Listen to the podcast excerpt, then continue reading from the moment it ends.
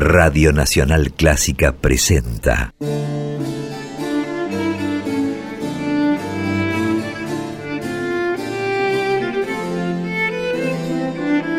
Clásica en La.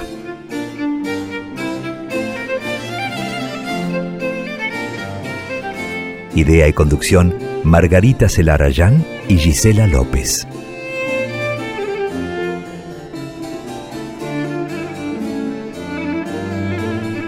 Hola, ¿cómo están? Comenzamos Clásica en La como cada jueves a partir de las 18. Compartimos este espacio que dedicamos a las actividades, trayectorias, creaciones de compositoras y de directoras de todos los tiempos. Yo soy Margarita Celarayán y hacemos este programa junto a mi socia, mi compañera coequiper Gisela López. Hola Gisela, ¿cómo estás?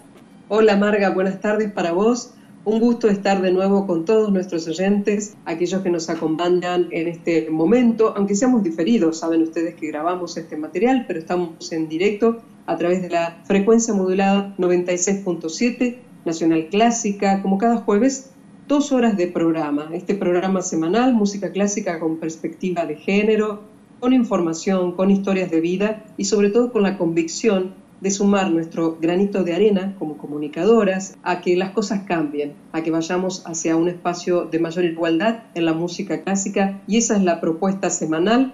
Y si no podés escucharnos en este momento, cada jueves, sabes que al día siguiente ya estamos como un podcast en ese formato que agradecemos a Radio Nacional tener la posibilidad de compartir con ustedes estas plataformas Spotify o iTunes de Apple, todas las emisiones del año 2021 están allí para que ustedes la puedan volver a escuchar si quieren o si no lo pueden hacer en este horario, como decía antes, hacerlo de esa forma. Así que Margarita, iniciamos el programa de hoy. Sí, Gise, vamos a comenzar como hacemos habitualmente con algún recorrido histórico, con un viaje en el tiempo y también en el espacio. Y para hoy elegimos un eje temático y vamos a retomar un género musical que ya estuvimos recorriendo a nivel histórico a través de creaciones de diferentes compositoras, que es el concierto, el género concertante, es decir, aquellas obras escritas concebidas para un instrumento solista y orquesta o ensamble instrumental, ensamble orquestal. Ese va a ser el eje que nos va a permitir recorrer algunos siglos de música y este recorrido va a empezar en la primera mitad del siglo XVIII en el actual territorio alemán que por entonces era el reino de Prusia.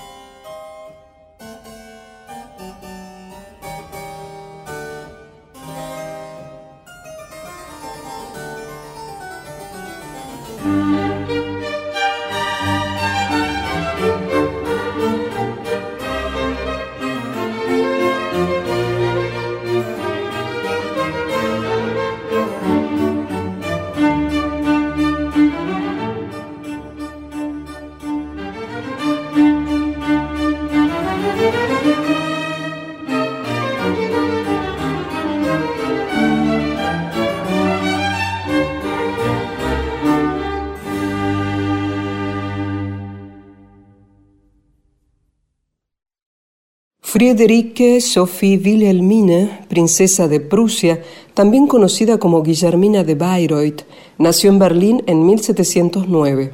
Era hija de quien unos años más tarde se convertiría en el rey Federico Guillermo I de Prusia y de su esposa, la reina Sofía Dorotea.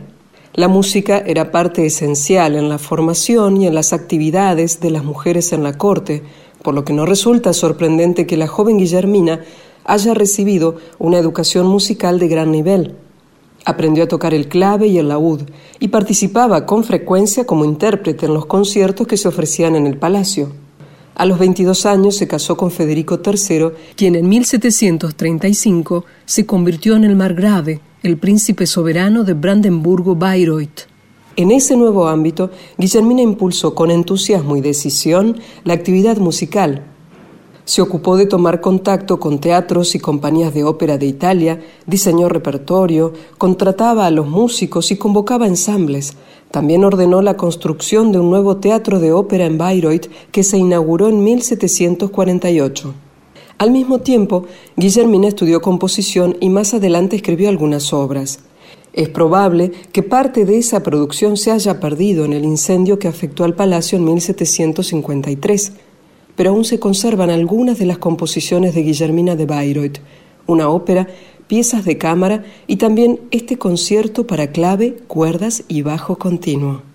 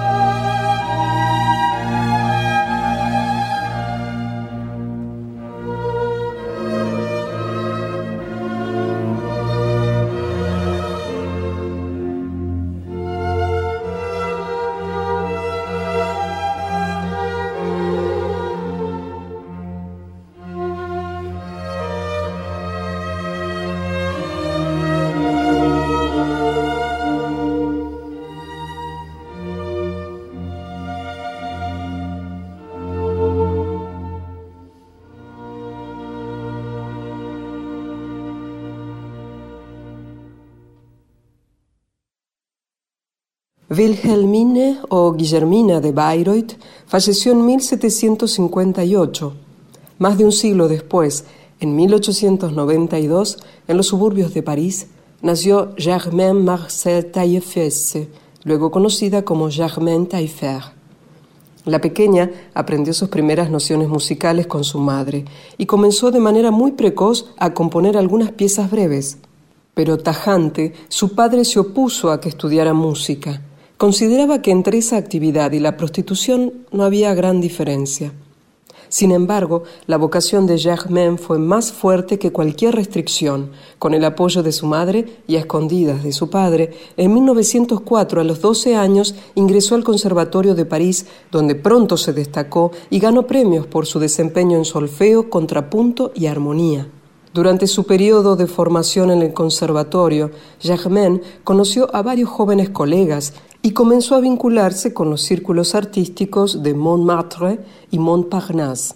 Por intermedio de Eric Satie, tomó contacto con un grupo de músicos apadrinado por el poeta Jean Cocteau, que pronto se conocería públicamente como Les Six, el grupo de los seis, y que abogaba, en palabras de Cocteau, por una música a imagen y semejanza de la vida, que no fuera un reflejo de poéticas anticuadas ni de convenciones perimidas. Germaine Taillefer era la única mujer de ese grupo que completaban sus viejos compañeros de conservatorio. Darius Milhaud, Arthur Honegger y Georges Auric, además de Francis Poulenc y Louis Duret. Junto a ellos, entre 1918 y 1920, comenzó a presentar sus obras y a consolidar su prestigio como compositora. A mediados de los años 20, Taillefer se instaló en Estados Unidos, donde completó una de sus creaciones más difundidas, el concertino para arpa y orquesta, que tuvo su estreno en 1928 con el célebre arpista Marcel Granjani junto a la Sinfónica de Boston, dirigida por Serge Kusevitsky.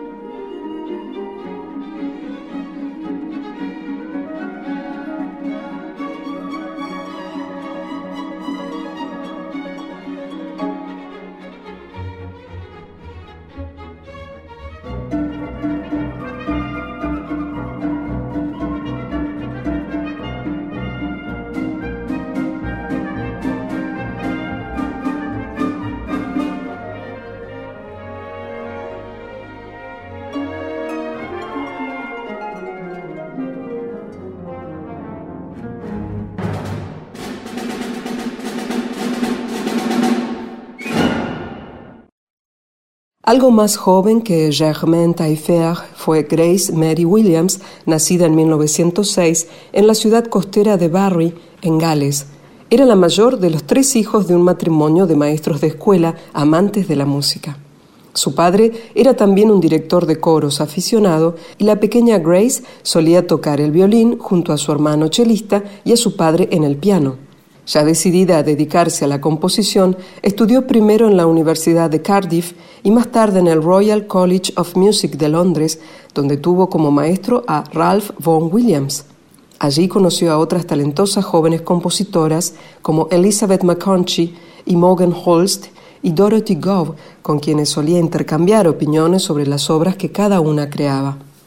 Gracias a una beca, en 1930, Grace Williams se trasladó a Viena para perfeccionarse y al regresar a Londres, con 25 años, comenzó a componer con asiduidad y a difundir sus creaciones. Su amplio catálogo incluye música de cámara, obras orquestales, corales y también concertantes.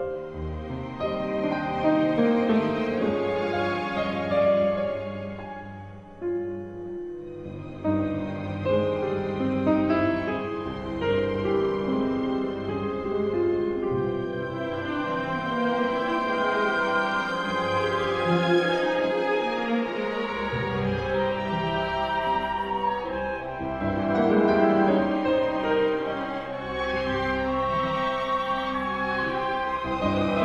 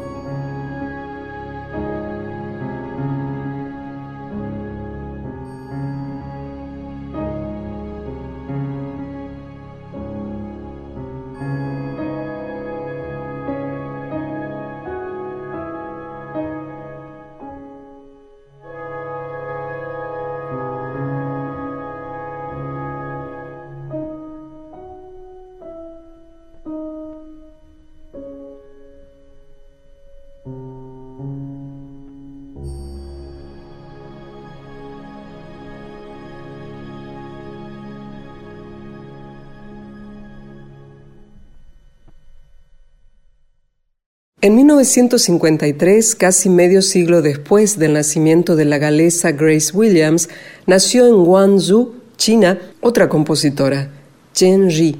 Hija de médicos muy melómanos, la pequeña empezó a estudiar piano y violín con apenas tres años. Bajo el régimen de Mao Tse-tung fue separada de su familia y en su adolescencia fue enviada a recorrer zonas rurales tocando melodías revolucionarias con su violín para entretener a los granjeros. Posteriormente fue designada como concertino de la Orquesta de la Ópera de Guangzhou y allí aprendió a ejecutar una gran variedad de instrumentos chinos. En 1977 ingresó al Conservatorio Central de Beijing para estudiar composición y después de graduarse en 1986 abandonó China. Se instaló en Estados Unidos, donde estudió con el argentino Mario Davidovsky y donde en 1993 obtuvo su doctorado en la Universidad de Columbia. Desde entonces alterna la labor docente con su actividad como compositora.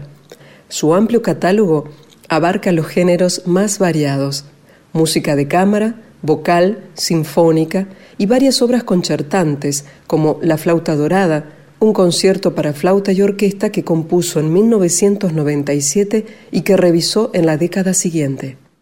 Thank you.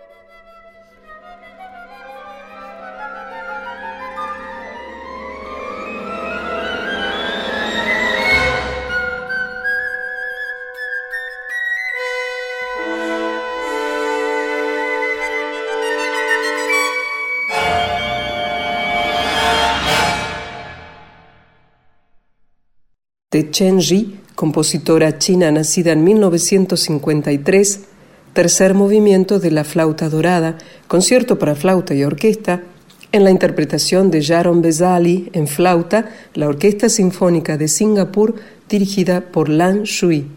Y antes, durante toda la primera hora de Clásica en La, compartimos otras obras concertantes de varias compositoras.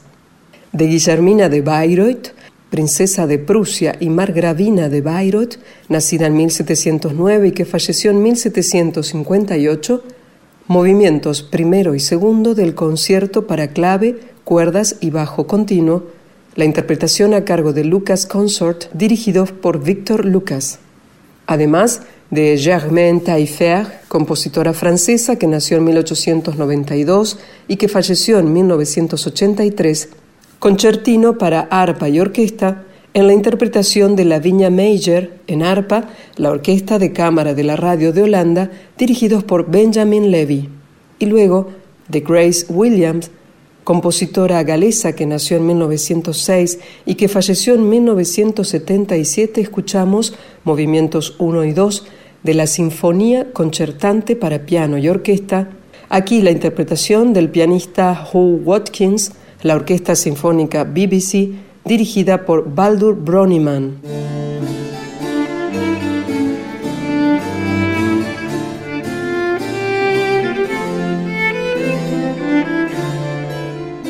Esta es la continuidad de Clásica en La, este programa que cada jueves, desde las 6 de la tarde y hasta las 20 horas, vamos por FM 96.7 Nacional Clásica yo soy Gisela López y con producción general y la coconducción de Margarita Celarayán hacemos estas dos horas de radio con perspectiva de género en la música clásica.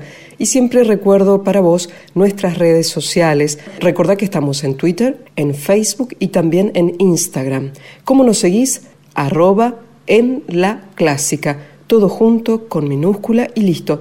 Así nos seguís, nos podés poner likes, nos podés compartir y comentar los detalles de algunos programas que te gusten más, propuestas quizás de nombres para que tengamos en cuenta para próximos programas. Allí estaremos. Arroba en la clásica. Y claro, ya sabes que estamos en Spotify y en iTunes. Allí estamos al día siguiente de emitido nuestro programa los días jueves. El día viernes ya tenés en el transcurso de esas horas la posibilidad de volver a escucharnos, de escucharnos por primera vez quizás como estás haciendo aquí, y si no, tal vez tener en cuenta para el fin de semana disfrutar estas dos horas de muchísima música, información y una búsqueda de la igualdad en la música clásica. Dicho esto, vamos a dedicar el comienzo de esta segunda hora del programa a una notable compositora argentina del siglo XX. Me estoy refiriendo a Elsa Calcaño. Margarita nos va a contar más sobre su vida y sobre sus obras, pero primero, como siempre, compartamos algo de su música.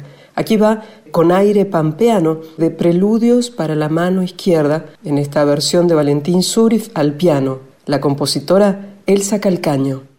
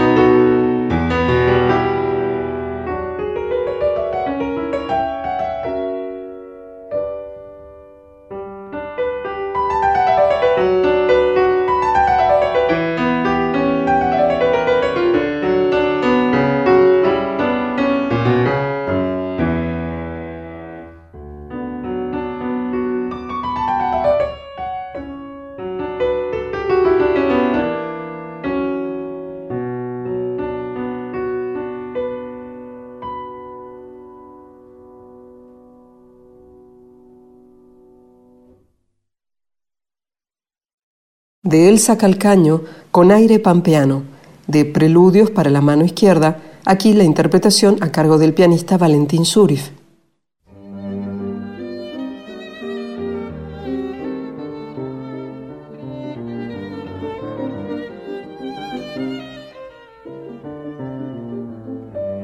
Seguimos en Clásica en La y como anticipaba Gisela vamos a dedicar este momento del programa a una notable compositora argentina que fue Elsa Calcaño. Elsa Calcaño nació en Buenos Aires en 1905, empezó sus estudios musicales tomando clases de piano y más tarde estudió composición en el Conservatorio Nacional Empezó a componer hacia la década del 30 y tuvo una actividad muy prolífica como creadora, recibió premios y logró difundir su música en su tiempo. De hecho, por ejemplo, estrenó algunas de sus obras sinfónicas en el Teatro Colón, pero al igual que muchas otras y muchos otros músicos, combinó la tarea como compositora con otras actividades en el ámbito musical, se desempeñó además como docente, como pianista y también ejerció la crítica musical. En el año 1961, Elsa Calcaño creó un premio que fue el premio Carlota de Calcaño en memoria de su madre, con el que buscó estimular a jóvenes instrumentistas. Eran premios que se entregaban cada año en el Día de la Madre a músicos y músicas menores de 15 años.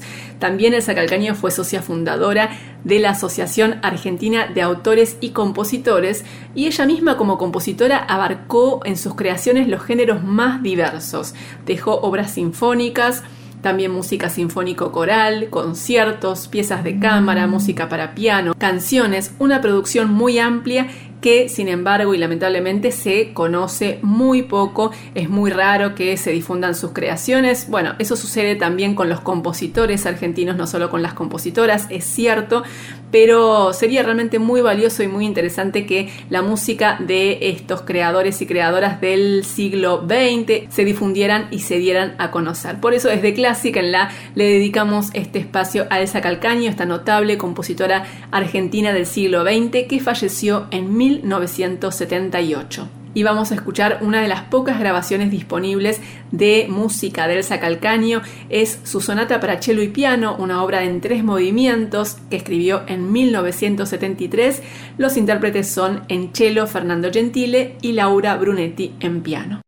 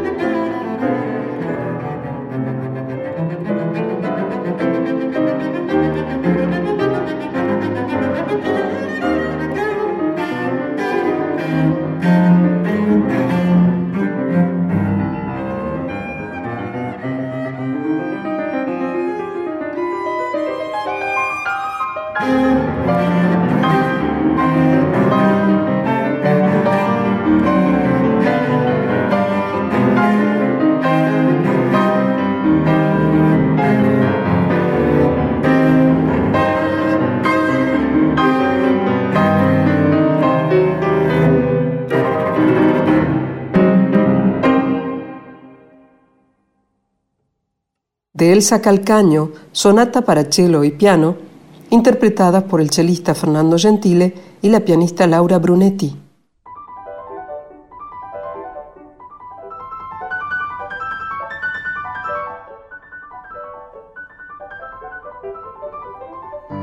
Seguimos en Clásica en La hasta las 20 y en este espacio nos gusta ir y venir en el tiempo, nos gusta recorrer algo de la historia de las compositoras que nos figuran en los libros de historia de la música y también nos gusta poner el foco en la actualidad y compartir con ustedes algo de lo que va sucediendo en cuanto a la actividad musical en vivo y también con respecto a las novedades discográficas que tienen que ver con el trabajo de compositoras y de directoras.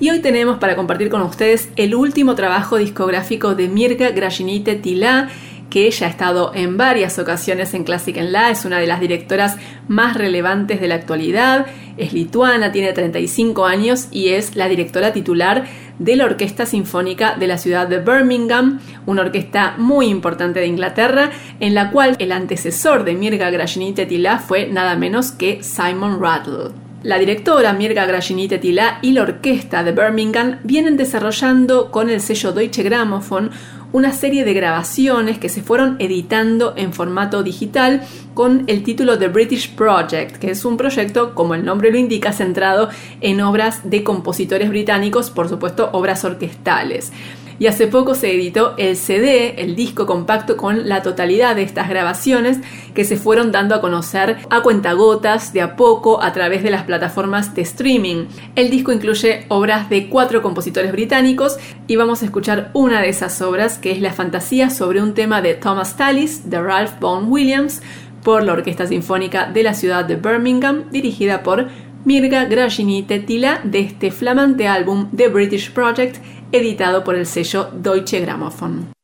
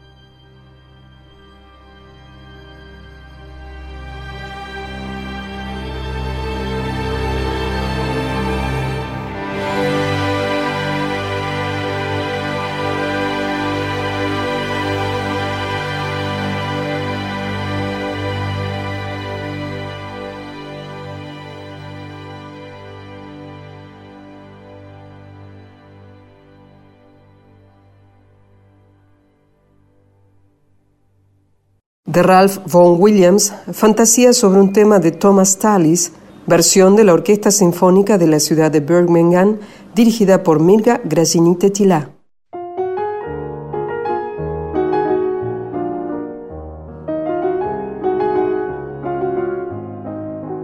Seguimos compartiendo en Clásica en la algunas novedades discográficas que tienen que ver con la actividad de directoras y compositoras y ahora vamos a un álbum editado hace muy poco por el sello Naxos con obras que se graban por primera vez de la compositora estadounidense Joan Tower. Joan Tower es, además de compositora, pianista, directora, docente, nació en 1938, era hija de un ingeniero de minas y debido a esa actividad de su padre, cuando ella tenía nueve años se trasladó con su familia a Bolivia, donde vivió algunos años, después regresó a Estados Unidos, se perfeccionó en piano, estudió también composición y ya lleva más de seis décadas de trayectoria, ganó tres premios Grammy, colaboró con muchísimos ensambles, intérpretes y orquestas, principalmente en Estados Unidos y John Tower es una compositora con un catálogo muy amplio que incluye música de cámara, conciertos, música para ballet, obras vocales, obras para instrumentos solistas. Y en este álbum se incluyen algunas obras orquestales y también un par de piezas para instrumentos solistas, pero elegimos centrarnos en una de las obras orquestales, que es una obra concertante en realidad para piano solista y orquesta sinfónica, se llama Still Rapids es una pieza escrita a mediados de los años 90 y revisada en el año 2013. Son dos movimientos para piano y orquesta, de John Tower, compositora estadounidense nacida en 1938.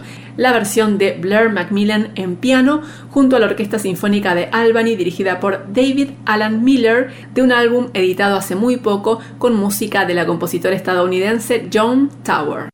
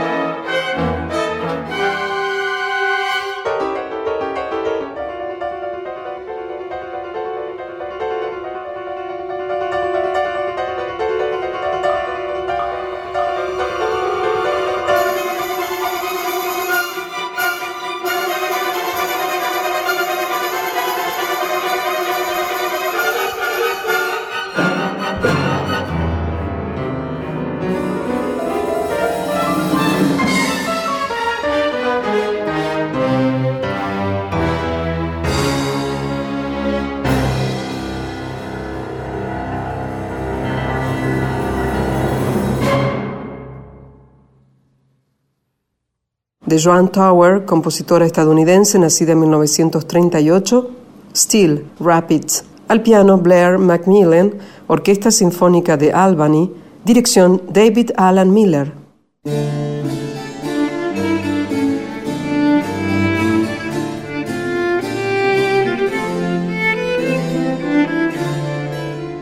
Estos son los minutos finales de Clásica en La. Esperemos que estas dos horas hayan sido de su agrado. Margarita, ¿hacemos un raconto de lo que hoy ocurrió en este programa? Sí, Gise, hoy tuvimos un programa como nos gusta, variado, diverso, con un amplio espectro, un amplio recorrido que nos llevó desde el siglo XVIII hasta la actualidad. En la primera hora estuvimos compartiendo obras concertantes, obras para solista y orquesta de varias compositoras, de Guillermina de Bayreuth, de Germaine Taillefer, Grace Williams y Chen Yi. Y en la segunda hora compartimos la trayectoria y algunas creaciones de la compositora argentina Elsa Calcaño. Y también tuvimos nueva discografía. Por un lado, el último álbum de Mirga Grajinita Tila, una de las grandes directoras de nuestro tiempo. Y terminamos con música de una compositora de nuestro tiempo, que es la estadounidense Joan Tower. De todo, muchísima música y también información y novedades en Clásica en la de hoy. Seguramente quedan satisfechos y van a volver el jueves a partir de las 6 de la tarde por Radio Nacional Clásica, la 96.7. Agradecer a la compaginación y la edición de Ignacio Guglielmi y Diego Rosato, a las y a los operadores de Radio Nacional desde el control central, a mi socia Margarita Celarayán, agradecerle la preproducción de cada uno de los programas de Clásica en la, y claro, a ustedes, a vos desde el otro lado, gracias por estar. Mi nombre es Gisela López, que estemos bien.